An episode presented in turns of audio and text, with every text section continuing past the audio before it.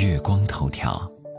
你好，我是婷婷。这几年药妆、药妆店这些词火了，化妆品加了个药妆，总感觉功效就会加码。在日常生活中，经常可以见到一些打着药妆招牌的产品，其中不乏一些具有较高知名度的国际大品牌，例如雅漾、芙丽芳丝、伊泉、森田药妆、修丽可等等。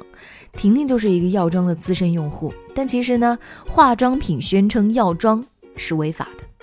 一月十号，国家药监局发布了《化妆品监督管理常见问题解答一》，化妆品标签、小包装或者说明书上不得注有适应症，不得宣传疗效，不得使用医疗术语，广告宣传中不得宣传医疗作用。对于以化妆品名义注册或备案的产品，宣称药妆、医学护肤品等药妆品概念的，属于违法行为。解答中还明确指出，不但在我国，世界大多数的国家在法规层面均不存在药妆品这个概念。原因就是为了避免化妆品和药品概念的混淆，这也是世界各国各地区化妆品监管部门的普遍共识。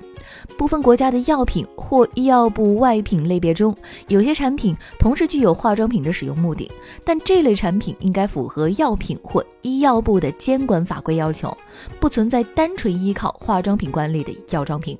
那为什么这个药妆产品会火起来呢？资深营销专家张斌武说，化妆品称是药妆品牌，首先是建立在消费者对于产品的认识上。消费者普遍认为药妆的安全指数和功效指数都会更高。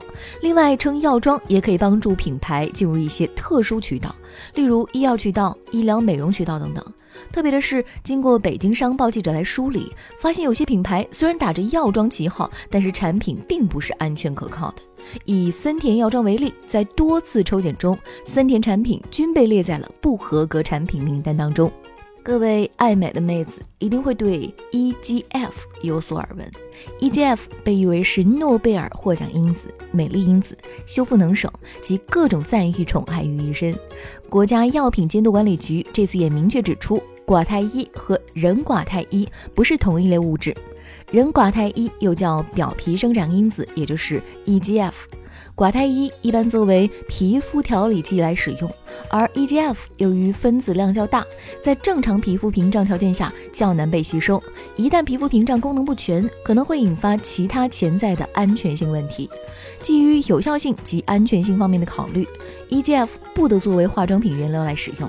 在配方中添加或者是产品宣称含有人寡肽一或 EGF 的，均属于违法产品。我是曾经买过药妆的婷婷，你呢？月光头条，下周见喽。